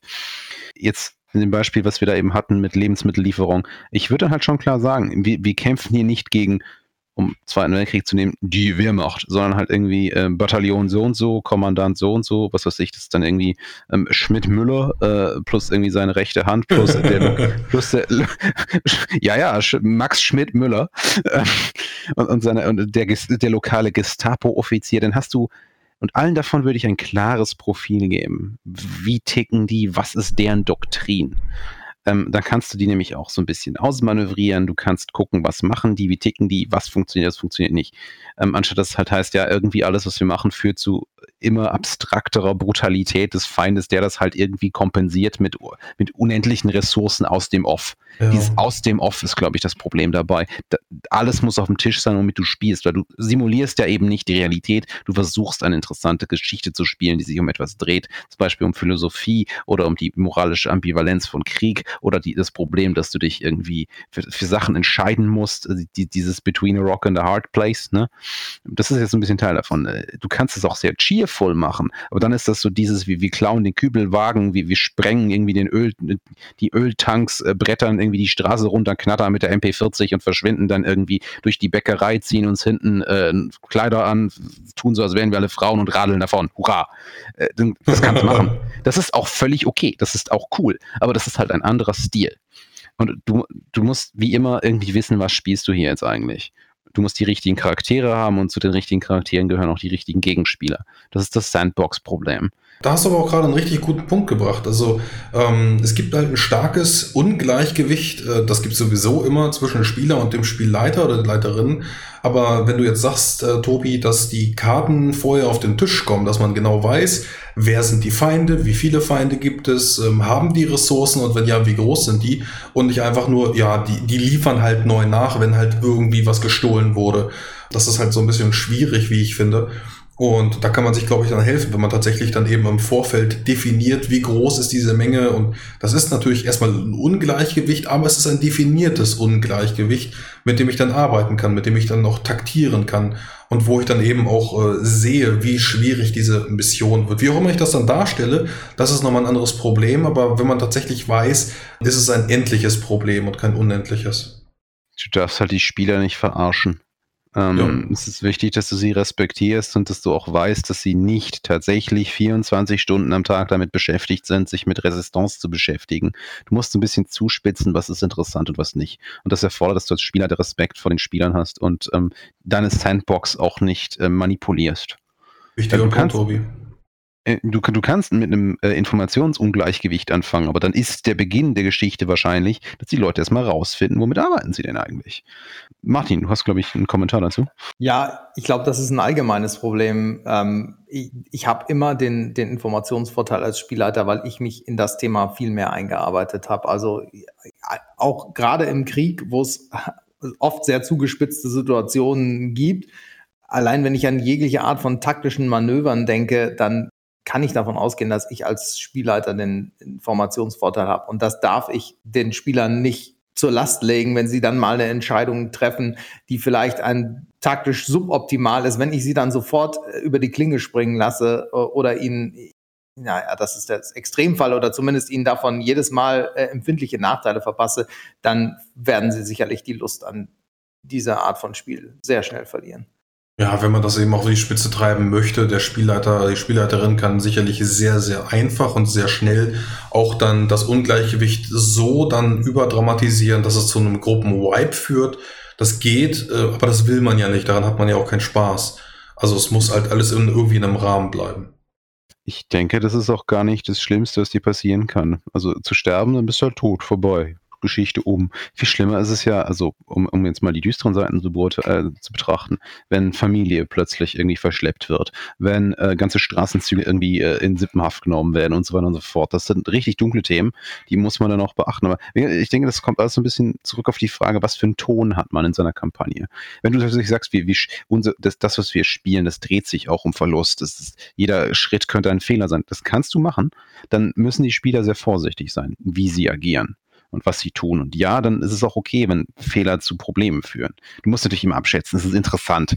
Ähm, ist, ist, das jetzt einfach nur so ein klassisches, schlampiges, ich habe das übersehen, weil ich arbeite den ganzen Tag, komme abends zu meiner Spielgruppe und spiele vier Stunden? Oder ist das tatsächlich ein Fehler im Plan, den die Spieler da irgendwie als Resistancegruppe aufgesetzt haben? Was ich jetzt hier gerade so ein bisschen auch als, als Hintergrundmaterial für diesen Podcast mir angeguckt habe, wäre sonst noch der Soldat James Ryan. Ähm, das sind natürlich kämpfende Soldaten und die haben natürlich ihre Konflikte und die haben natürlich auch Waffen in der Hand. Aber man kann da auch tatsächlich auch ganz gut erkennen, wie die untereinander leiden, wie die Bevölkerung leidet, wie sie dann eben im Krieg dann auch sich mit den Besatzern auseinandersetzen müssen. Also das, das sind schon, schon sehr düstere Szenen, die da gezeichnet werden. Aber die geben, glaube ich, auch so, so ein Stimmungsbild in meinen Augen ganz gut wieder für eine mögliche Kampagne. Wenn, wenn du Resistance oder Rebell spielst, hast du natürlich auch noch den Punkt, dass, dass die Besatzer auch so ein bisschen humanisiert werden können. Also man muss nicht. Man kann durchaus auch dieses Gut gegen Böse spielen. Das ist okay. Aber man, also du hast ja auch durchaus so was wie, du hast dann da Besatzungssoldaten. Ja, die, die sind irgendwie da und die meiste Zeit machen die nichts, außer halt so ihren Job. Ne? Es ist halt die Frage, wie geht man damit um? Ein, ein, äh, eine Serie auf Netflix, die wir letztens gesehen haben, die ich sehr spannend war, was, was ist Spy? Mit äh, Sascha Baron Cohen, der beweisen durfte, dass er auch äh, sehr ernste Sachen kann. Ist ganz tatsächlich sehr toll, hat mir sehr viel Spaß gemacht. Und der Charakter, also der Hauptcharakter, der ist halt im Ausland tätig, ne? Äh, und spioniert gegen die Feinde seines Landes. Aber gleichzeitig tut er das ja, indem er mit denen die ganze Zeit sozialisiert. Ich will also, das auch nicht. Ja, zum, ich meine, er muss ja Freunde machen. Nicht? Ich meine, er befreundet diesen einen, er befreundet einen Soldaten, er freundet sich mit einem General an und so weiter und so fort, datet die Tochter von, von jemandem und äh, ohne da jetzt allzu viel zu verraten, er fraternisiert halt unheimlich viel und bei so einer Situation besteht natürlich auch immer die Chance, äh, dass man sich da so ein bisschen drin verliert, dass man sich da drin verstrickt ähm, und dass die Tätigkeit selber für die, für die Person, die das tut, zu einem genauso großen Problem wird wie der Konflikt. Und für eine Gruppe gilt das jetzt nicht, nicht minder als für einzelne Charaktere. Das finde ich mich sehr spannend, was du gerade gesagt hast, die, dass die Tätigkeit auch ein Problem ist. Äh, gerade wenn man im Untergrund tätig ist, ist man das ja wahrscheinlich nicht die ganze Zeit. Ähm, also viele davon sind es nicht die ganze Zeit. Das heißt, du hast noch irgendwie einen Job zum Beispiel oder irgendwelche Tätigkeiten. Du musst vielleicht deine Mutter pflegen. Ähm, du, musst irgendwie äh, irgendwelche anderen Sachen machen. Das ist tatsächlich auch noch da. Das wird schnell vergessen. Und das kann zu einem interessanten Interessenskonflikt führen. Da ist zum Beispiel der feindliche Offizier, der als Militärgouverneur eingesetzt wurde in deiner Stadt. So. Und ähm, der hat einen, der hat einen hübschen Sohn oder eine hübsche Tochter, die er mit sich mitgeschleppt hat, mit seinem Frau und weiß das ich noch alles, äh, Hausrat, alles weiter und so fort. Und ein Charakter aus der Gruppe, männlich oder weiblich, ähm, macht da entsprechenden äh, romantischen Kontakt. Möglicherweise mit dem Ziel, Informationen zu bekommen. Ich meine, in einer Liebesgeschichte verlieben die sich dann einfach so und das ist ganz tragisch und der, äh, der, der Krieg und alles ist dann da nur der Schatten. Aber in, in einer Kampagne, die vom Krieg und vom Konflikt jetzt ausgeht oder vom Widerstandskampf, kommt es ja von der anderen Seite. Das heißt, man nähert sich an, weil man etwas will und vielleicht bekommt man mehr als äh, ja, als das, womit man gerechnet hat. Und auf einmal äh, hast du dann das Problem, dass du dich eben in die, to in die Tochter des Generals verliebt hast. Hm, auch ein schöner Punkt, Thorsten. Was mir sonst gerade eben noch als Beispiel kam, als du sagtest, man hat noch ein anderes Leben, ein zweites, da denke ich mir nur so, hm, tagsüber bin ich der Bäcker und ich bin gezwungen von den Besatzern das Brot für die zu backen, jeden Tag frisch und ich beliefer die mit Essen und ich hasse mich dafür. Und des Nachts gehe ich dann äh, gemeinsam mit meinen Freunden in den Keller der Taverne und plan dann da, wie ich die, wie ich die Waffen von denen klaue oder sowas. Aber tagsüber muss ich denen einfach helfen, weil die mich sonst einfach irgendwie wegschaffen oder in, in irgendwelche Arbeitslager stecken oder sowas. Aber dieses Doppelleben und du kannst nichts daran ändern. Ich glaube, das ist auch ziemlich belastend, kann aber eben auch sehr schöne äh, Tag- und Nachtseiten dann bespielt werden. Ja, du kannst ja auch tierisch zwischen die Fronten geraten dabei. Ich meine, stell dir mal vor, du bist zum Beispiel, äh, du bist zum Beispiel Arzt. So. Und du hast deine Praxis und tagsüber äh, kümmerst du dich ganz normal um deine Patienten, ähm, aber eben auch um Patienten von den Besatzern vielleicht. Also nicht in der Moderne weniger, weil da die Militärs meistens ihre eigenen Ärzte haben, aber es gibt immer mal wieder Situationen, wo sowas passieren kann. Und sei es nur, dass die vielleicht ihre eigenen Medics haben, aber eben keinen Chirurgen oder sowas. Ähm, wenn du jetzt aber zum Beispiel einen Offizier vom Feind behandelst, dann mag dich der Widerstand dafür vielleicht überhaupt nicht und ist der Meinung, warum hast du den nicht sterben lassen? Ne? Und wenn du den auf dem OP-Tisch sterben lässt, dann hast du vielleicht das Problem, äh, dass du verhaftet wirst, erschossen, aufgehängt, sonst was, oder unter besonderer Beobachtung bist. Während du eventuell dann eben nachts oder wann immer du sonst so Zeit hast, dem, dem Widerstand hilfst, Medikamente abzweigst und so. Da kann man ja auch eine sehr vielseitige Gruppe spielen. Das äh, eröffnet ja auch völlig andere ähm, Gruppenkonzepte innerhalb dieser Spielsituation. Äh, theoretisch könntest du ja sogar ähm, sämtliche Spieler unabhängig voneinander Charaktere erschaffen lassen, die also gar nichts miteinander zu tun haben, außer das gemeinsame Ziel. Dass da also auch völlig gegensätzliche Leute dann zusammenfinden könnten. Äh, du kannst es, glaube ich, auch. Also ich finde, das ist ein interessanter Punkt, äh, Thorsten. Ich denke, du kannst es auch aufgreifen als, tatsächliches Kampagnenkonzept, dass du um das, was ich wieder, das was ich sehr wichtig finde, ist halt, dass du einen Bezug hast zu dem Ort, für den du da irgendwie kämpfst. Du kannst natürlich auch so anfangen, dass du am Anfang gar nicht direkt mit Resistance anfängst. Ich meine, oft fängt man als Rollenspieler an, dass man sagt, wir spielen X. Dann fangen alle irgendwie an, sagen, wer sie sind und wieso sie im Widerstand sind und so und so fort. Du fängst irgendwie bereits im Keller an. Aber was ist, wenn du tatsächlich anfängst mit die Besatzungssituation läuft jetzt irgendwie gerade erst an? Und du bist der Arzt, du bist der Bäcker und so weiter und so fort. Und dann spielst du erstmal drei, vier, fünf Sessions, wie sich langsam herausstellt, dass du irgendwie doch was tun musst und erst anfängst, äh, mit der Resistance zu arbeiten oder auch Probleme siehst und so weiter und so fort. Ich, das könnte sehr spannend sein. Ich meine, du brauchst natürlich reflektierte Spieler, die das auch wollen, die auch diese gewisse Langsamkeit akzeptieren, die da äh, mit einhergeht. Aber ich kann mir das sehr spannend vorstellen, tatsächlich. Aber ich kann mir, ich kann mir auch denken, dass das eine Menge Spieler schon überfordert, weil du ja nicht darauf geprimed bist. Gerade, ähm, gerade zu wissen, worauf man sich einlässt, ist im Rollenspiel, äh, auch genauso wie beim Kino oder sowas oder bei TV-Serien für, für Leute schon recht wichtig. Ähm, wenn, wenn Leute in einen Film gehen und aufgrund eines bestimmten Trailers eine völlig andere Erwartung haben als das, was sie kriegen, dann sind sie eher enttäuscht, als wenn sie vorher gewusst hätten, worauf sie sich einlassen. Und ähm, wenn das äh, derartig emergent ist, dass die Spieler bei der Charaktererschaffung noch gar nicht wissen, dass es um ein Resistance-Thema geht, dann könnten einige eben ja auch bereits andere Vorstellungen gebildet haben, die dann damit kollidieren. Okay, ähm, ich hatte tatsächlich auch nicht gedacht, dass man ihnen gar nichts sagt. Aber dass man halt die Kampagne zu einem Zeitpunkt beginnt, wo die Leute noch keine Widerstandskämpfer sind und man auch dieses, diesen Weg dahin irgendwie ähm, aufzeigen kann. Natürlich sollte, man muss irgendwie wissen, wohin man geht, sonst gehen alle in eine unterschiedliche Richtung und dann platzt es total. Aber halt, dass du, dass es die Frage ist, wie irgendwie doch eine große Rolle spielt, wenn man tatsächlich beleuchten will, wer ist eigentlich der Widerstand. Der Widerstand sind ja wir alle, normale Leute. Und äh, dass du dann halt auch irgendwann weißt, warum du jetzt kämpfst. Weil du klar benennen kannst, was der gespielte Moment war, der irgendwie bei deinem Charakter ähm, den, den Funken gezündet hat, dass du gesagt hast, ich muss jetzt was tun und wie mache ich das?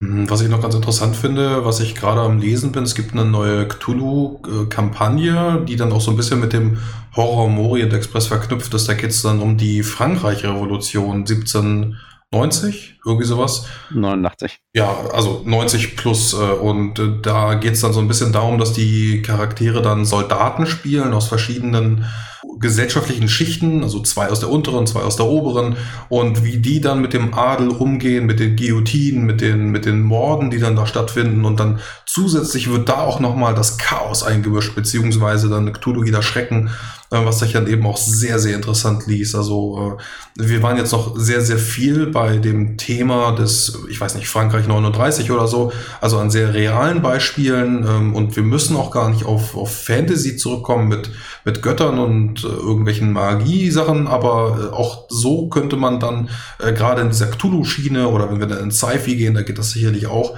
könnte man dann eben ähm, solche solche Schrecknisse einweben. Da gibt es auch noch eine andere ganz interessante ähm, Mission, wo man Soldaten spielt, die allerdings dann auch keine wirklichen Feindkontakte haben, die dann eben auch losgeschickt werden von ihrem Kommandanten. Geht mal in das und das Dorf. Ähm, da gab es wohl mal Besatzer von uns, die sind aber wohl alle weg und es gibt dann auch noch irgendwelche Berichte vom Truppenarzt, der sagt, da sind Leute wahnsinnig geworden.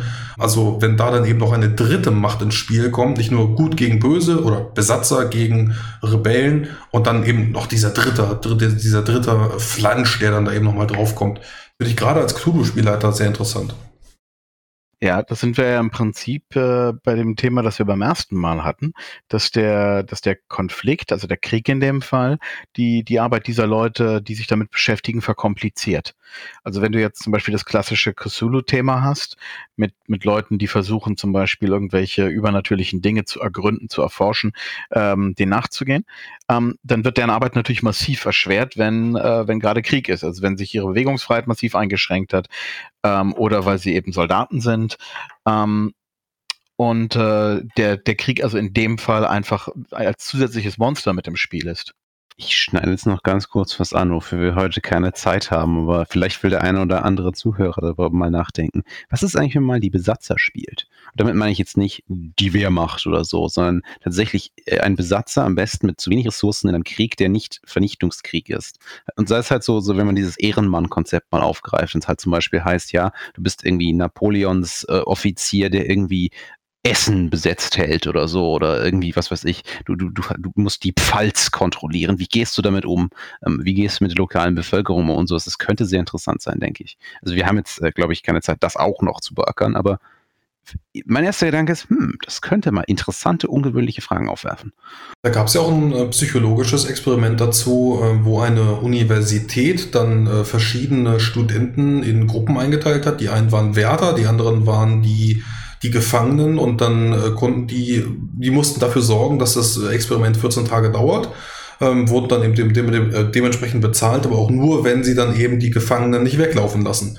Und äh, das ist ja sehr, sehr schnell nach zwei Tagen eskaliert, äh, wo dann die Leute dann auch noch äh, abbrechen mussten. Die dachten irgendwie, das dauert, äh, weiß ich nicht, sechs, sieben Tage, bis dann die ersten Ausfallerscheinungen kommen. Aber äh, nachdem sie dann am ersten Tag gleich rebelliert haben, wo sie dann die Kleidung und sowas weggenommen haben, wo sie die mit Wasser nass bespritzt haben, ähm, das ist sehr, sehr schnell eskaliert. Und äh, ich glaube, Wehrmacht ist tatsächlich ein sehr schwieriges Thema, gerade in Deutschland. Man will auch keine Nazis spielen. Ähm, ja, deswegen hat Tobi das ja genau, auch extra ausgeklammert. Ja, richtig, richtig, genau. Also keine, keine Wehrmacht, aber ähm, ich glaube, äh, in einer, in einer fiktiven, in einer fiktiven Welt oder, ja, weiß ich nicht, wenn wir Franzosen spielen, ähm, oder in einem beliebig anderen, weiß ich nicht, USA, die haben ja auch genug äh, Terrorregime mal geführt. Also das könnte tatsächlich sehr interessant sein, wenn man sich mal in diese Situation äh, ja, begibt als Rollenspiel. Du willst ja als Besatzer auch nicht die Bevölkerung irgendwie beliebig unterdrücken und quälen, sondern du willst ja eigentlich vor allem, dass Ruhe ist. Dass, und dafür ist jetzt die Bevölkerung zu drangsalieren auch nicht unbedingt die beste Taktik. Natürlich, irgendwann äh, kann es mal eskalieren, aber letzten Endes, ähm, ich finde, das lässt sich auch gut miteinander vereinbaren. Ja, sicher auch so, Martin. Also äh, für mich ist das größte Problem, weswegen ich extra gesagt habe, zum Beispiel eben ein ehrenwerter Offizier und seine Leute äh, in Napoleons Zeit oder so, weil halt gerade die Frage, wie, wie, wie denken die Spieler über die Situation nach, sehr wichtig ist also das Framing. Deswegen, wenn du zum Beispiel sagst, ja, wir sind die Wehrmacht in Polen, dann hast du diesen ganzen Kladderadatsch hinten dran. Also das, dann haben die Leute irgendwie Nazi-Ideologie, die sie aufrufen und glauben, dann ein gutes Rollenspiel zu betreiben. Deswegen auf keinen Fall, würde ich niemals tun. Das sind ja aber auch ganz andere Gegebenheiten. Das sind ja Nationalstaaten mit Vernichtungsideologien. Ähm, das ist ja was völlig anderes, als wenn, ein, äh, als wenn es um reine Herrschaft geht. Zum Beispiel gerade die Kriege zwischen England und Frankreich in der, in der Vormoderne die waren ja völlig anders gestrickt. Da ging es ja nicht darum, den Franzosen auszulöschen äh, oder, oder sowas oder ähm, England menschenleer zu fegen oder so ein Quatsch. Ähm, da kann man natürlich wesentlich mehr mit Besatzung machen, weil ja, ja auch gerade die Interaktion sehr viel persönlicher ist. Ich denke, worauf das halt vor allem hinweist, ist der Punkt, dass wenn man irgendwas mit Besatzung spielt, beziehungsweise halt äh, Zivilbevölkerung im Krieg irgendwie mit reinkommt, egal ob man jetzt selber Soldat spielt oder Resistance, was auch immer, dass man so diese äh, moralische, ideologische Komponente irgendwie beachten muss. Dass man da nicht irgendwie äh, radikal mit allem Möglichen um sich schmeißt und am Ende die ganze Zeit äh, irgendwie seine eigene Menschlichkeit nicht mehr wiederfindet. Also ähm, da kann man auch schnell Off-Play irgendwie zu, zu Schwierigkeiten ähm, führen, die man eigentlich nicht haben will. Also das Mitspieler am Tisch irgendwann sagen, du, das ist mir jetzt echt zu, zu, zu hässlich. Ja, also gerade bei Nazis ist das so ein Ding. Ähm, da muss ich mal sagen, so als Spieler und als Spielleiter. Ähm, Nazis kommen für mich nur in Frage in so einem Indiana Jones Pulp Ding, wo man abseits des, des, des Krieges äh, irgendwelche Sachen macht und, und die dann da im Prinzip als Kanonenfutter Deppen da sind. Aber tatsächlich die gesamte Grausamkeit einer solchen Maschinerie möchte ich weder als Spieler erleben, noch möchte ich sie als Spielleiter anwenden müssen. Ja. Ähm, aber da, das, da muss man mal sagen, da ist tatsächlich äh, der Zweite Weltkrieg ja wirklich sehr speziell. Und zwar sowohl äh, bei, den, bei, den, bei den deutschen Soldaten als auch zum Beispiel bei den Japanern. Ähm, das war ja, ähm, da brauche ich auch keinen Cthulhu mehr. Also wenn du mir jetzt sagst, und dann ist da auch noch Cthulhu, würde ich sagen, oh Gott, Gott sei Dank, wenigstens ist da irgendeine Entität, die Vernunft hat und irgendein nachvollziehbares Ziel. Und, und, und sei es nur, dass sie mein Rückenmark fressen will. Das kann ich noch wesentlich besser verstehen. Vielleicht zu, dazu nochmal, um wieder den Bogen zur Vormoderne zu spannen, die wir kurz erwähnt hatten. Letzten Endes ist das ganze Thema Besatzung und Widerstand deswegen auch, über was wir jetzt gesprochen haben, ja eher ein, ein, ein modernes Thema. In der Vormoderne habe ich ja unter Umständen ganz anders Krieg geführt. Da wollte ich vielleicht nur das Land ausplündern, aber war auch schnell wieder weg. Ich habe mir gar nicht die Zeit genommen, äh, irgendwie äh, was zu besetzen. Und wenn ich das besetzt habe, dann hatte ich nicht diesen dann war ich eben nur der neue Herr und gar nicht unbedingt der, der äh, als Unterdrücker so viel schlimmer als derjenige, ähm, der das Land vorher besetzt hatte. Ja gut, zumindest war die Zielsetzung eine andere. Ne? Ich meine, die, äh, die, die Nazis wollten ja tatsächlich Land erobern und Völker auslöschen. Aber früher wurden Kriege geführt, um Völker zu erobern. Es ging ja tatsächlich um die Menschen, die man haben wollte, nicht töten. Ähm, eben weil Arbeitskraft so viel wert war. Land gab es tatsächlich ja meistens mehr, als, äh, als es die Arbeitskräfte gab, die drauf saßen. Aber um Martins Punkt jetzt nochmal aufzugreifen und die, die Moderne ganz außen vor zu lassen, das ist ja auch ein bisschen wieder die Rückbezug auf das, was wir am Anfang gesagt haben. Wenn du eine vormoderne Stadt besetzt, dann bist du eigentlich vorrangig ein Diplomat. Weil es geht doch dann vor allem darum, dass du es hinkriegst, deine lokalen äh, Machthaber, deine lokalen, die großen Leute der Stadt irgendwie auf deine Seite zu ziehen das ist dann das, was du als der Besatzer machst. Du versuchst irgendwie lokale Ordnung für dich zu nutzen. Das haben die Römer ja oft gemacht. Sie haben die lokale, die lokale Aristokratie irgendwie ähm, eingespannt und auch irgendwie mit, mit, mit einbezogen. Gar nicht so sehr so dieses, wie wir, wir zwingen euch jetzt genau zu sein wie wir. Nein, mehr ähm, macht mal, solange ihr für uns macht. Haben den sogar einen Tempel dann in Rom gebaut, nach dem Motto, hey, cooler Gott, nehmen wir auch mit, äh, besucht uns doch mal.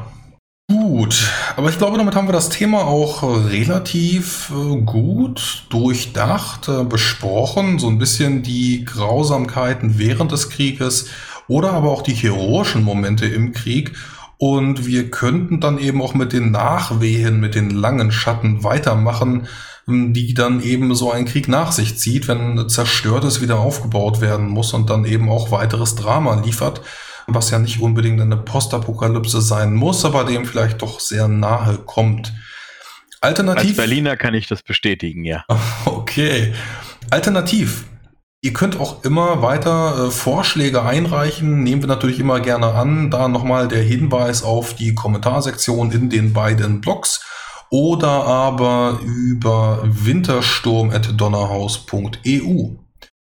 Ja, habt ihr sonst noch irgendwas? Martin, letzte Worte? Das hat mir wieder mal sehr viel Spaß gemacht, mit euch hier Gedanken zu spinnen und ich freue mich schon riesig auf die nächste Runde. Ja, das hat der Martin gut gesagt, dem habe ich auch nichts weiter hinzuzufügen. Absolut. Und wie Frosty schon sagte, ähm, ich freue mich immer, wenn wir auch mal Themen, Ideen von anderen kriegen. Also wir uns das nicht immer aus, ausdenken müssen, sondern wir auch wissen, was ihr hören wollt. Ähm, gerne Fragen, Themen, Ideen immer an die genannte E-Mail oder halt an Frosty. Genau, über die verschiedenen Kanäle werden dich schon erreichen können. Ähm, paar Themen haben wir natürlich schon, aber äh, selbst wenn ihr die noch nicht so gehört habt, könnt ihr die natürlich noch ein weiteres Mal vorschlagen. Aber ja, wie gesagt, wir sind auch immer gerne auf Feedback angewiesen. Da freuen wir uns natürlich als sehr junger Podcast noch sehr darüber und beantworten jedes einzelne. Aber ja, oder lesen die auch vor. Damit würde ich sagen, ähm, bleibt uns nichts weiter als Tschüss zu sagen und wir freuen uns, dass ihr bis zu diesem Punkt mit dabei wart und hoffen, dass ihr beim nächsten Mal wieder mit dabei seid. Ciao. Ciao, ciao. Bye. Tschüss.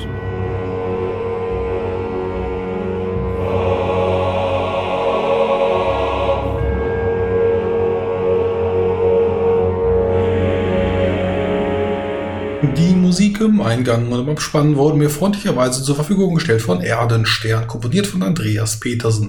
Mehr Informationen findet ihr unter erdenstern.com und das Lied nannte sich wie immer The White Guard.